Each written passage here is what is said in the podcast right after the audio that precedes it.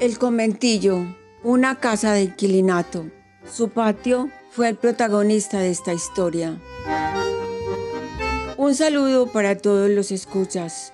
Les doy la bienvenida a mi podcast de Cime Bandoneón, un punto dedicado al estudio de la historia del tango, especialmente de sus letras, a través de otra mirada. En anteriores programas hablamos del arribo de una inmensa población de inmigrantes al Río de la Plata, quienes después del desembarco llegaban hasta el hotel de inmigrantes. Cuando pasaban cinco días, debían dejar el hotel para buscar las futuras viviendas, y a pesar de que Argentina y Uruguay tenían políticas migratorias respaldadas por leyes, la vivienda era precaria.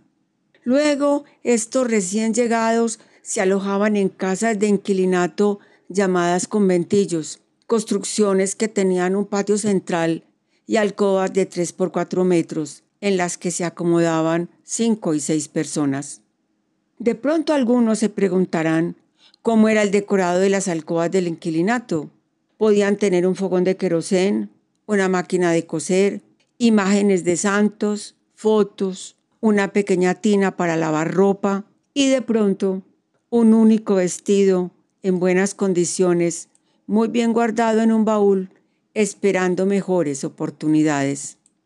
Recordemos que en los conventillos se alojaron personas venidas desde distintas partes del mundo y también la población desplazada del campo, lo que nos remite a una variedad de idiomas y de culturas, que lleva a la siguiente pregunta, ¿cómo fue la socialización? ¿Cómo se relacionaron? Pensemos entonces que por distintas razones tenían que acudir a las plazas de mercado o abastos, al matadero, a los boliches, en fin, a los sitios de diversión, a los salones de café, a los trabajos, en las fiestas populares y en los patios centrales de los conventillos. Recordar que las casas de citas también fueron sitios de conversación. El protagonista de esta historia es el patio del conventillo, porque era sitio de trabajo, se lavaba ropa, reparaban objetos, cosían y cocinaban. Los niños tenían que salir hasta allí porque las alcobas no tenían ventanas y era su único lugar de juego. Estaban algunos muebles que acompañaron a sus dueños en la travesía del barco. En las fiestas que presenció el patio, a falta de un idioma común, bailaban y cantaban las tonadas y danzas de sus lugares de origen, polcas, valses, mazurcas, tarantelas, chotis, habaneras, milongas y candombes, los cuatro últimos padres del tango. Hay un asunto muy importante. Los inquilinatos fueron propiedad de la alta burguesía que según algunos críticos cobraba precios superiores a los de un departamento bien situado en Londres. Se vieron ejemplos y muchos de 100 habitantes por casa con un solo servicio de baño y un sanitario para todos. La anterior situación era insostenible por las enfermedades, pestes y la incomodidad. Entonces hicieron una huelga que se llamó la huelga de las escobas, porque las que salían a protestar eran las mujeres, ya que sus esposos estaban trabajando.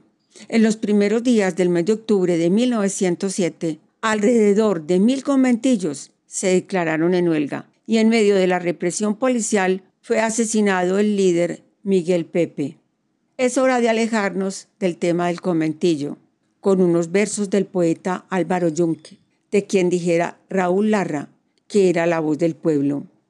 El conventillo. Costran los muros y opacos los vidrios. Faz de leproso es su fachada. Tuberculosos, deformes y anémicos, su puerta boca inmunda traga. Oh, lo que hacer no pudiera un milagro, lo hizo la codicia humana consiguió que no fuesen de todos ni el aire, ni la luz, ni el agua.